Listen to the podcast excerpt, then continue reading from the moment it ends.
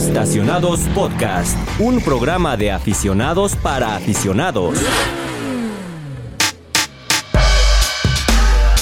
Amigos del Universal, ¿cómo están? Bienvenidos a Estacionados Podcast. Mi nombre es Luis Vilchis y esta semana va a ser un concepto diferente porque no está ni nuestro querido Raúl Silva ni Brunito Dayo. Ambos se encuentran salvando el mundo. Bueno, Brunito está de vacaciones, que se las merecía. Y Raúl se enfermó. Eh, me aplicó la de ¿qué cree, qué, qué cree jefe? No voy a ir porque hoy amanecí bien gripiento.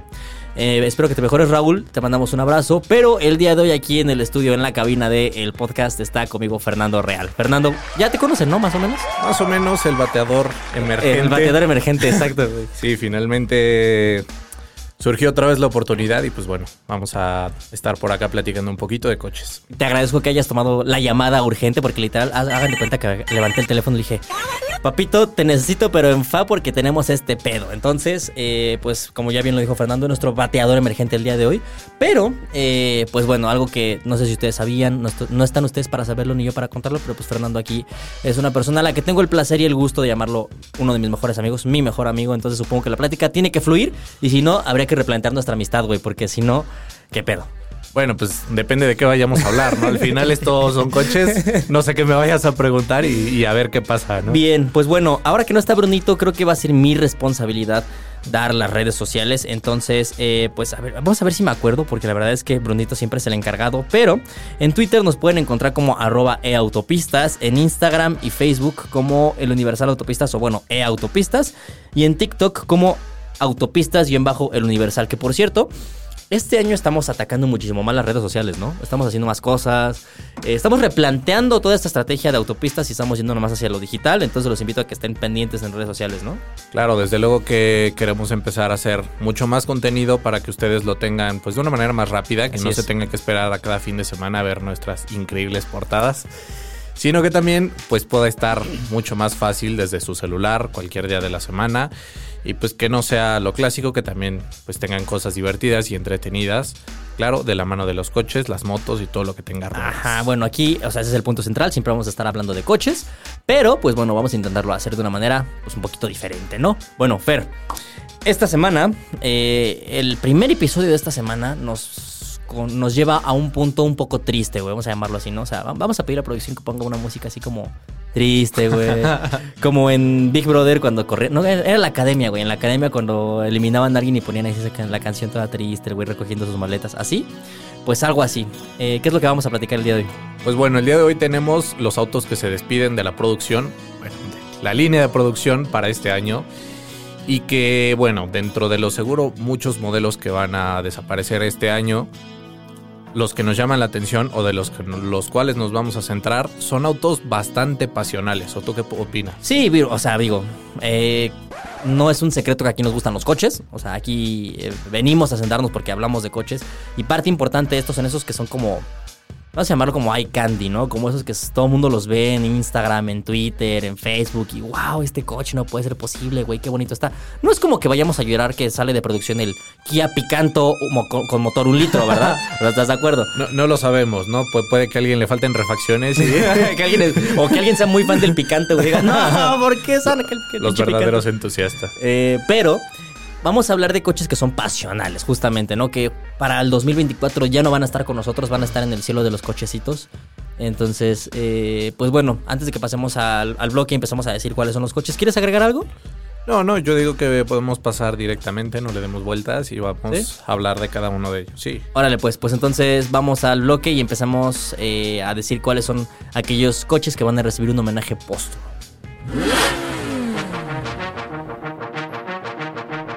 Pues así es, justamente como lo mencionábamos hace 10 segundos.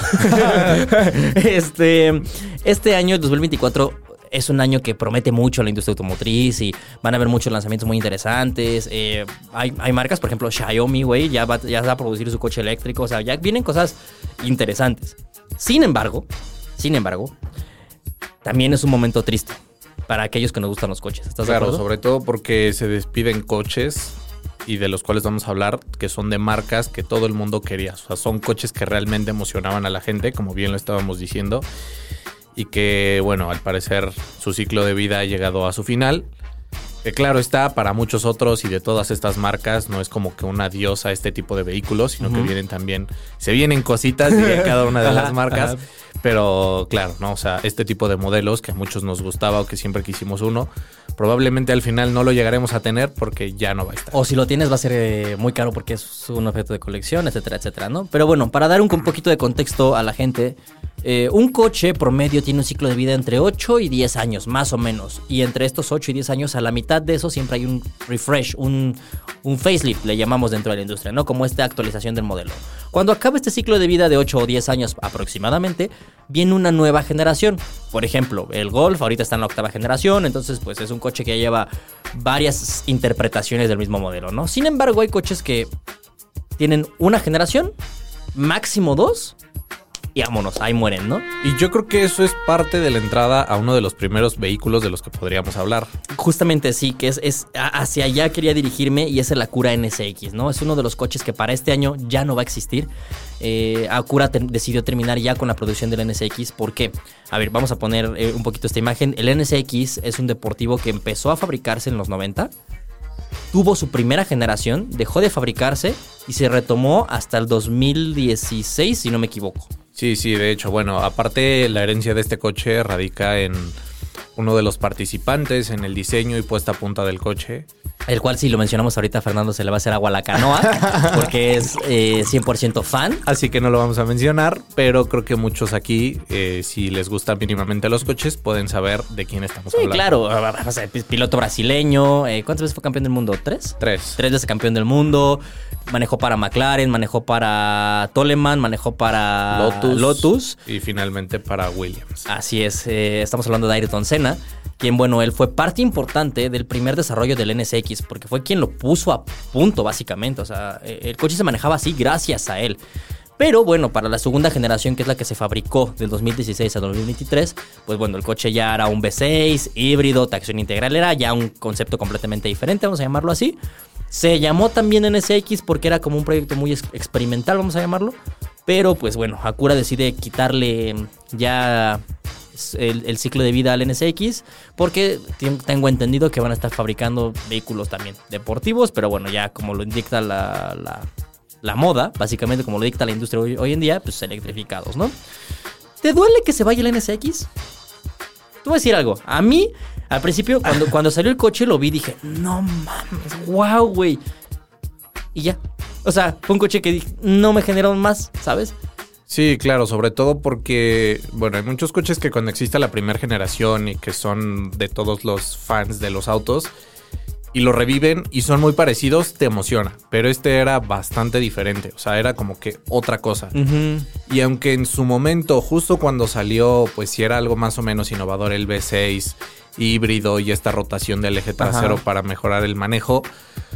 O sea, como que también te emociona de momento y hasta ahí. La verdad, no es un coche que a lo largo de todo este ciclo, que ya llega para despedirse, sientas que realmente te vaya a doler mucho, mucho, ¿no? Aparte de que era complicado ver uno en la calle. Mucho. El costo, o sea, era un coche caro. No era tan barato para, para todo lo que tenía y que los interiores también se sentían como que fue tal vez lo último en lo que pusieron atención, sino más pensar en toda la mecánica del coche. Sí, porque además era, eh, ¿te acuerdas que era como un sistema de entretenimiento de Acura viejo, güey? O sea, no es el Acura, no era el sistema moderno que tiene ya la RDX, por ejemplo, güey, o, el, Type S. O sea, ya era un tema así como viejón, o sea, se sentía ya viejón. Claro, y por una parte, o sea, estamos conscientes de que un coche que es para estar en las pistas no vas a estar pensando en ay sí, qué tan rápido pongo la música o no, qué tan bien responde la pantalla, la definición. Pero al final como que todo el coche se percibía como que sí necesitaba cierta actualización. Sí. Y a pesar del reciente facelift y todo lo que hicieron, que sí le dieron como un look más eh, renovado, yo siento que no despegó tantísimo ese coche. Pues mira, eh, no, va, no, no cabe duda que habrá dos que tres personas que sí le van a llorar al NSX, que se vaya. Eh, yo repito, era un coche ligeramente caro, si lo quieres de cierta manera. Si no me equivoco, cuando llegó a México costaba cerca de 4.7 millones de pesos. Más o menos. Y por ese precio ya te comprabas un 911, básicamente. Pero, eh, pues bueno, eh, el Acura NSX es el primer coche que, que entra en esta lista de autos que ya se van a dejar de fabricar. Y pues Un minuto de silencio, ¿no? No, no es cierto. Venga, el que sigue. Eh, también otro vehículo de la familia Audi dice adiós en el 2024. O sea, ya no se va a producir este año, básicamente. Y estamos hablando del Audi R8. Ajá. Es un coche con el cual tú tienes buenas experiencias, ¿no? Claro, bueno, eh, una cosa que, cabe mencionar aquí es que parecía que, que, que Audi, eh, al menos aquí en México, nos quiso hacer sufrir porque tuvo una gran gira de despedida y todo el tiempo te acordabas de esto ya es lo último, esto ya es lo último, ya no va a volver a, sí, sí. a estar. Yo sentía que era como, ¿sabes? Como cuando en el circo Ataide así ponen afuera, última semana. Y así dicen desde hace cuatro meses, güey. Medio año. Siendo la última semana, sí, medio año la última semana con el Audi R8. Claro, y, y bueno, o sea, no olvidemos que este tipo de chasis, el motor, son una base muy importante para Lamborghini, que aunque sean coches más costosos con otra puesta a punto, o sea, es parten del R8, ¿no? Ah, el Lamborghini es- Huracán.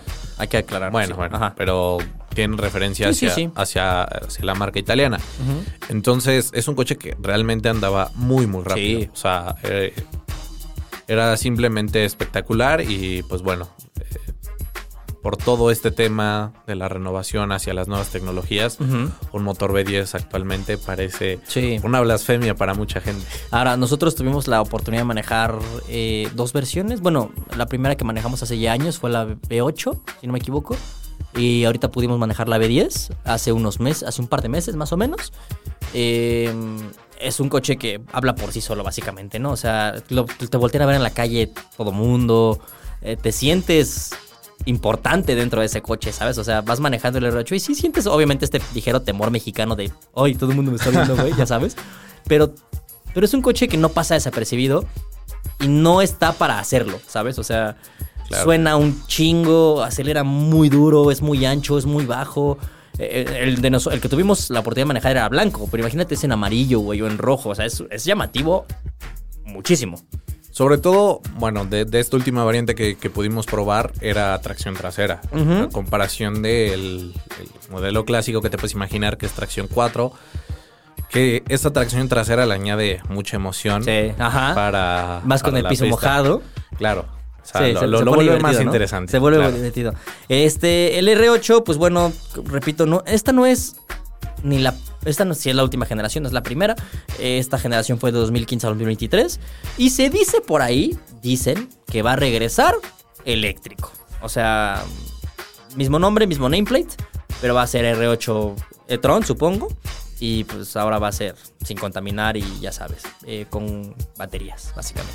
Pues mira, ya que estamos en estas apuestas, en este. ¿Cuánto en este pagan los tema- momios? no, no, no. O sea, sobre el regreso o no regreso, ¿Cuánto paga? yo lo que puedo esperar es que para 2026, Ujú. con la entrada de Audi a la Fórmula 1, Mm. estoy casi seguro que si no regresa ahí, al menos veremos un deportivo que nos va a volar ¿Tú la crees? cabeza. Claro, Pero, o sea, pues, bueno, no sea- hay duda de que van a llegar juntos. Mm, pero es que Audi ya estuvo en la Fórmula E, en donde pudo haber desarrollado algo, un deportivo eléctrico, güey. O sea, hasta cierto punto. Pues la Fórmula 1, veremos, O veremos. sea, no, no podría asegurar que fuera eléctrico o no eléctrico, pero. Audi va a volver con algo fuerte para 2026 con ese ingreso a la Fórmula pues 1. esperemos, ¿no? O sea, creo que es algo que, digo, al final del día sabemos que Audi sabe hacer perfectamente bien vehículos deportivos.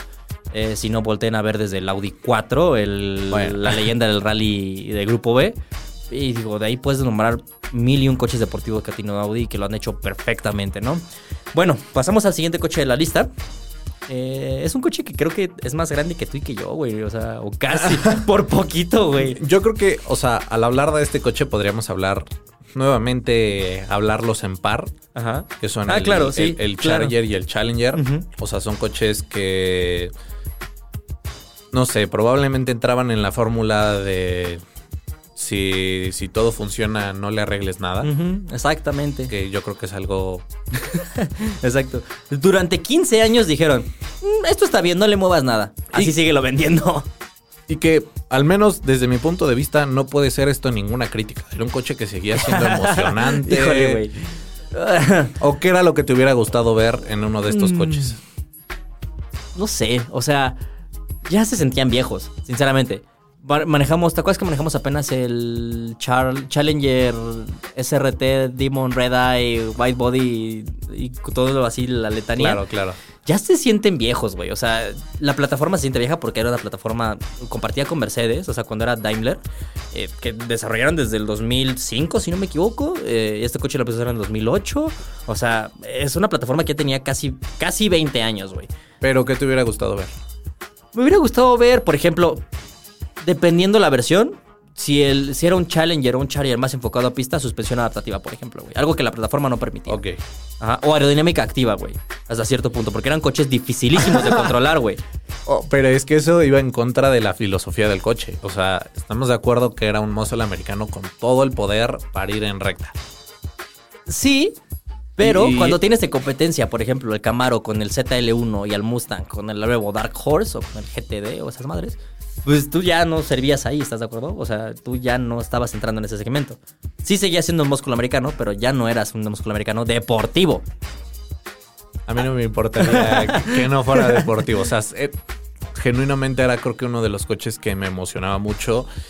Que con muy poca práctica, eh, bueno, a velocidades controladas, podías hacerlo derrapar y hacer donas y todo esto. O sea, había que tener precaución porque excederlo, o sea, es demasiado poder. Estamos hablando de arriba de 700, incluso 800 Sí, caballos. 808 me parece, más Ajá, cabrón. en, el Red Eye.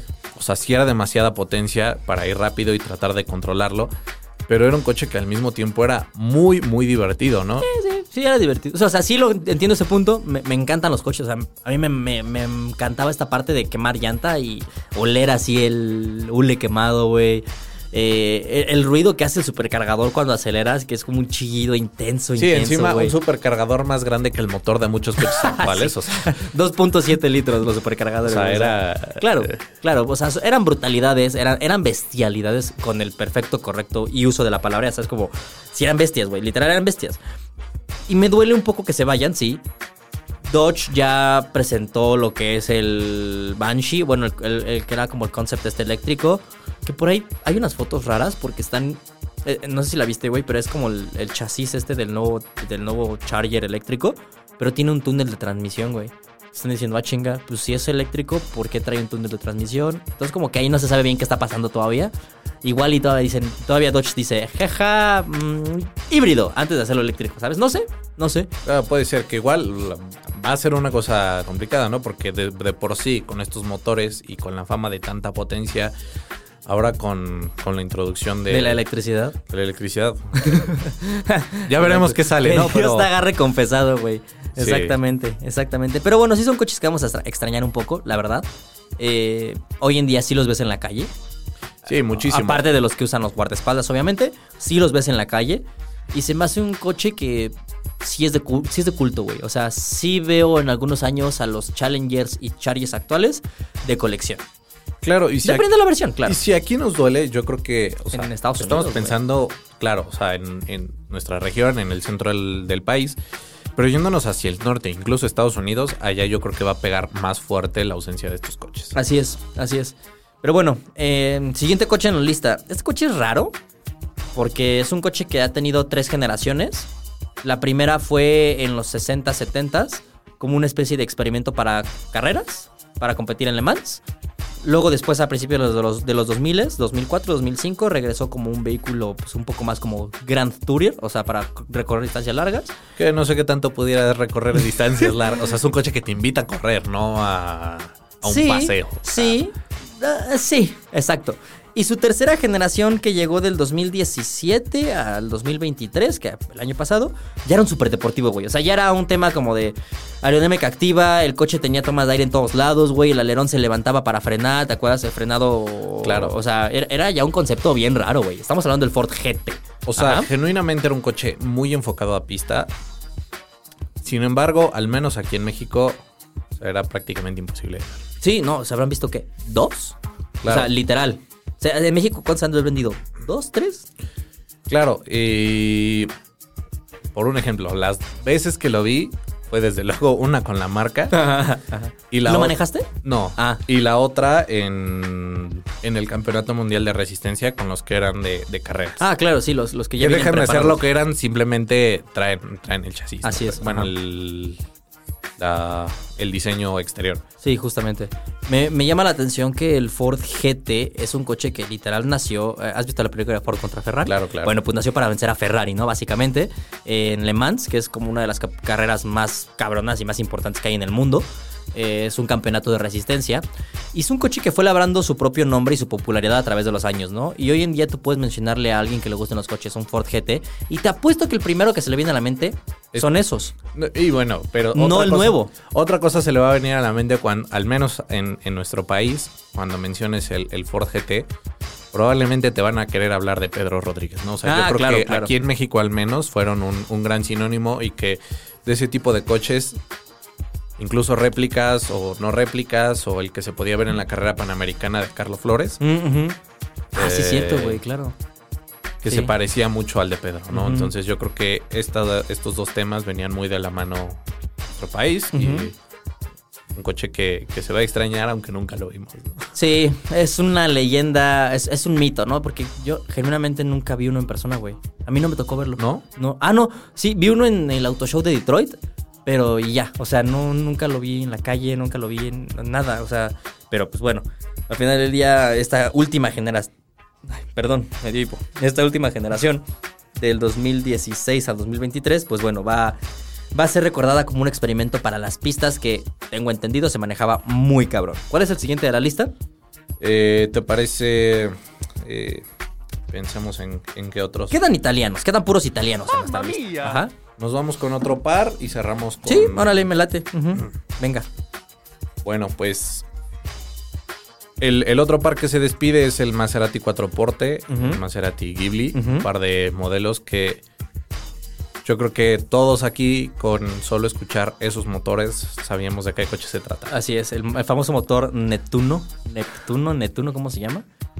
Algo así, que su distintivo es que tiene un ángulo de 90 grados en los pistones entonces el sonido es muy característico, güey. Muy característico.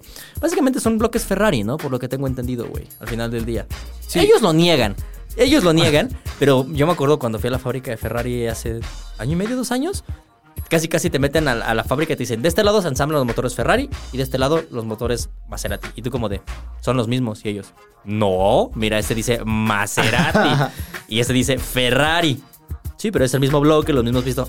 No. Bueno, sigamos. o sea, como que intentaban darle la vuelta a ese tema, güey. Bueno, algún motivo tendría que tener, pero. O sea, yo creo que Maserati sí era una idea mucho más. al menos estos dos coches, mucho más de Grand Tourer a comparación de, los Ferraris. Y. Pues bueno. Este, estos dos coches yo creo que tenían muchos más temas. Si llegaron a ver muchos en México. Yo, yo siento que era como un sinónimo más de ya eres alguien y tienes un motor que suena así, que va a responder así y que vas a ir como... Ahora, también creo que eh, tanto el cuatroporte como el Ghibli son coches que estaban pensados sí para que los manejaras, pero para más bien para que te llevaran, ¿no, güey? Al final del día. O sea, ya era un coche de estatus, vamos a llamarlo así. Era un coche de estatus, güey. Ajá. Si era familiar, o sea, no como un Ferrari que van dos personas. Así es. Sí, básicamente era, era una buena solución si tú eres alguien adinerado que quieres un coche con estatus, que vaya rápido y que sea elegante, ¿no? Básicamente sí me genera un poquito de conflicto que se vayan tanto el Ghibli como el Cuatroporte, porque esto solamente me hizo una cosa.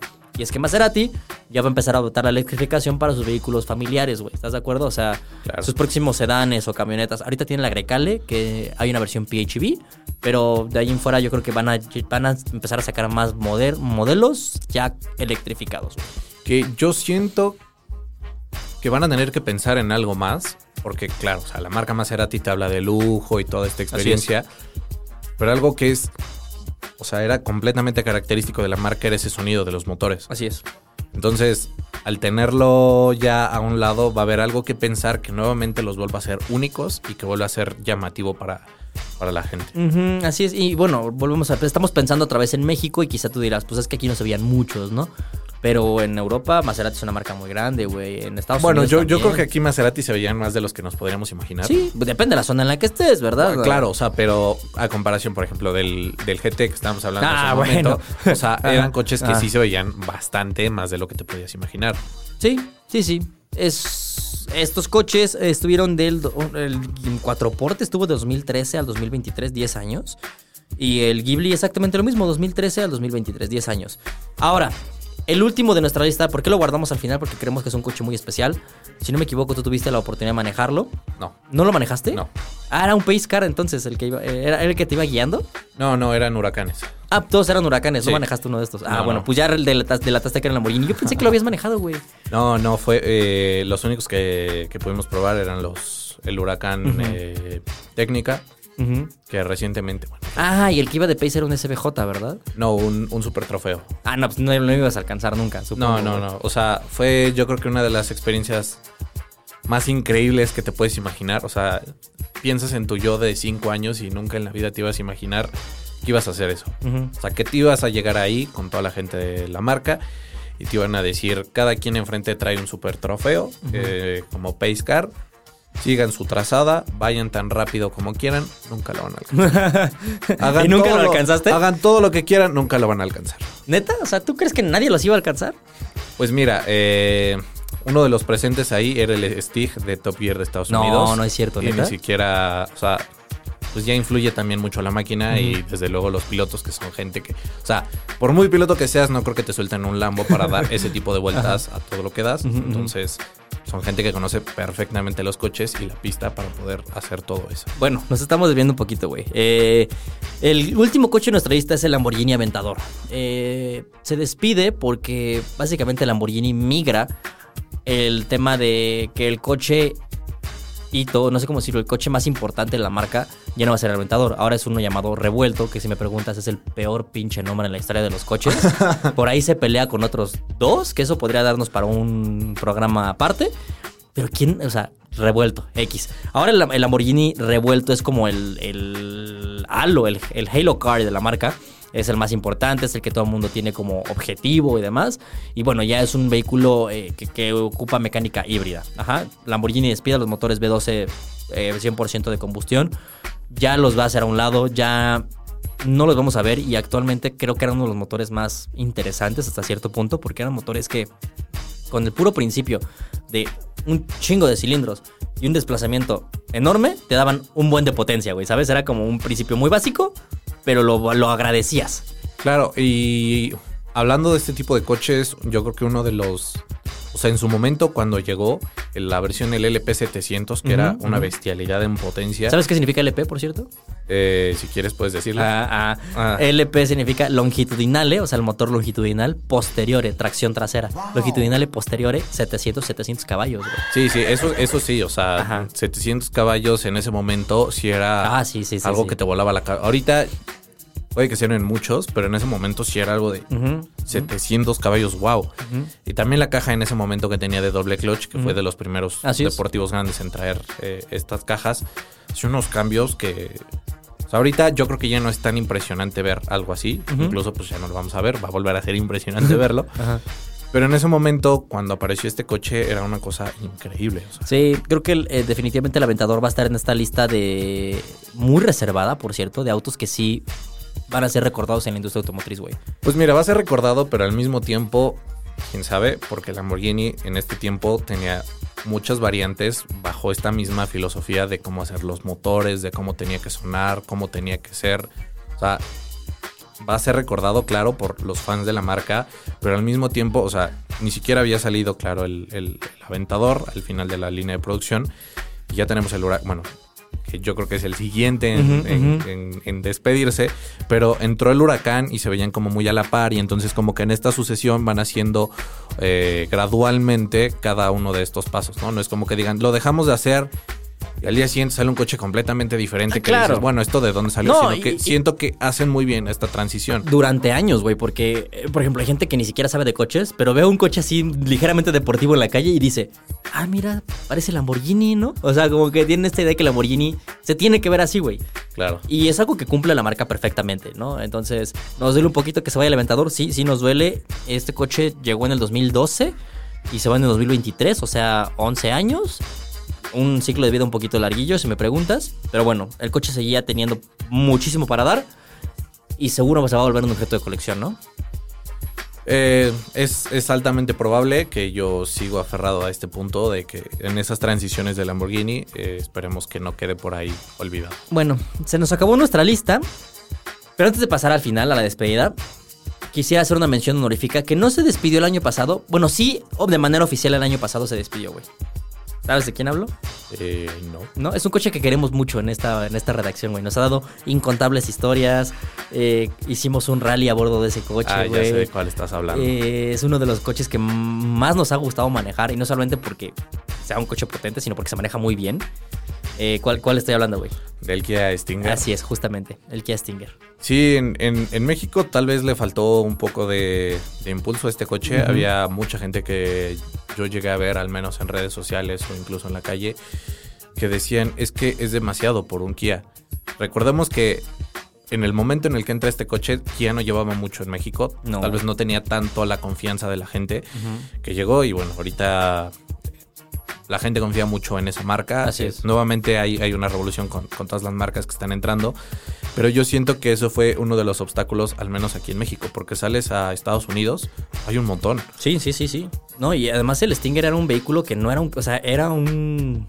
Vamos a llamarlo así de manera muy burda, pero un BM atrapado en el cuerpo de un Kia, güey. Claro, O, sea, era motor 3.3 litros, 6 cilindros, turbocargado, 366 caballos de fuerza, güey, tracción trasera.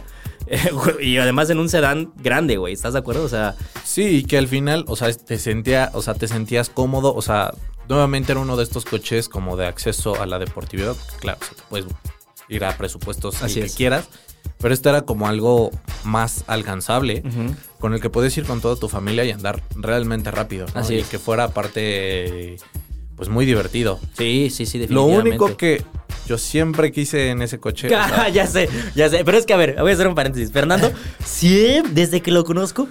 Ay, es que yo lo que le cambiaría a ese coche sería el escape para que truene chido. Siempre es la misma historia, güey. Sonaba perfecto. No, no, no. O sea, el motor sonaba bien.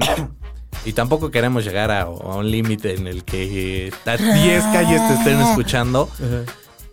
Pero es un coche que con ese motor, el Twin Turbo y todo, te hubiera gustado que se escuchara, o sea, que fuera más imponente en el sonido. Mm, a mí, a mí me gustaba así, a mí. Pero yo porque soy medio abuelito, güey. Pero a ti sí, yo sí, te o sea, conozco, no- no era un coche que te llamara la atención, se veía grande, se veía padre ya, como más a detalle. Y que hasta muchas veces podrías decir era el underdog. Sí. Pero con tanti llegué a ver dos que tres, bueno, aquí en México, eh, uno de un tipo donde entrenaba, y en Estados Unidos que también no seré el único que quiere eso de los coches. eh, y cambiaba completamente, ¿no? O sea, Ah, con escapes modificados. claro. Ah, mira, O güey. sea, sonaba... ya. Porque aparte era gente que sabía lo que quería, ¿no? O sea, no era una cosa loca de tronarte los oídos, sino algo, algo bien. Y era un coche que se manejaba perfecto, güey. Repito, eh, no se dejó de hacer como tal el año pasado, sin embargo, sí fue la despedida oficial porque el video fue muy emotivo, no sé si lo viste, güey. Era un video del EV6 y el Stinger estacionados y platicaban entre ellos, güey. O sea, los coches platicaban entre ellos y el EV6 le decía al Stinger así como de, güey, eh, gracias por lo que hiciste en la industria, muy chingona tu historia, eres una revolución, bla, bla, bla. Y el Stinger le decía, güey, yo sé que el futuro de la deportividad de la marca está en buenas manos. No mames, yo, yo lloré con ese video, güey. Neta, yo lloré, tocó mis fibras más sensibles. Pero bueno, esa fue la mención honorífica en nuestra lista. ¿Alguno quieras agregar o algo? ¿No? No, podemos cerrar así si alguien tiene alguno. eh, Que nos compartan redes sociales, ¿no? Sus, sus coches que les va a doler que ya no se... Claro, podríamos subir, eh, nuevamente retomar esta idea, subirles un clip Ajá. para que los tengan y vean la imagen de cada uno y lloremos juntos. Buena idea. Y Buena nos idea. cuenten también cuáles son eh, algunos de los coches que van a extrañar. Pues venga, vamos a la despedida.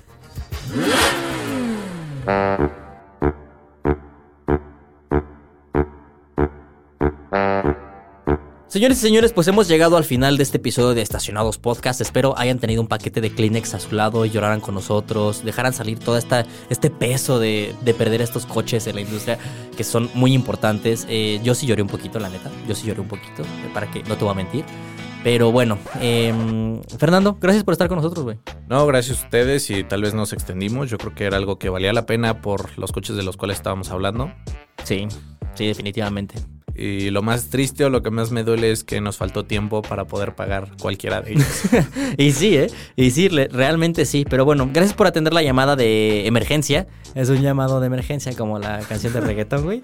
Eh, es un gusto tenerte aquí. Eres como, eres el bateador emergente del equipo de estacionados, güey. Básicamente eres como eh, cuando las bases están llenas, güey, tienes que cambiar de bateador. Así, algo así. Como el Shohei Otani de, de estacionados, vamos a llamarlo. No te voy a poder pagar 700 millones de dólares, discúlpame. Pero bueno, algo se puede hacer. ¿Algo que quieras agregar? No, no, eh, pues simplemente eso, ¿no? Que, que al final nos cuenten ellos cuál van a extrañar. Pues muchas gracias por escucharnos. Yo soy Luis Vilchis. Los invito a que nos sigan en redes sociales. Repito, estamos muy activos este año. Vamos a hacer un chingo de cosas.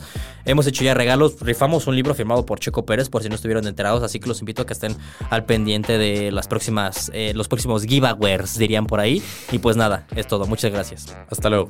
Hasta luego. Estacionados Podcast, un programa de aficionados para aficionados.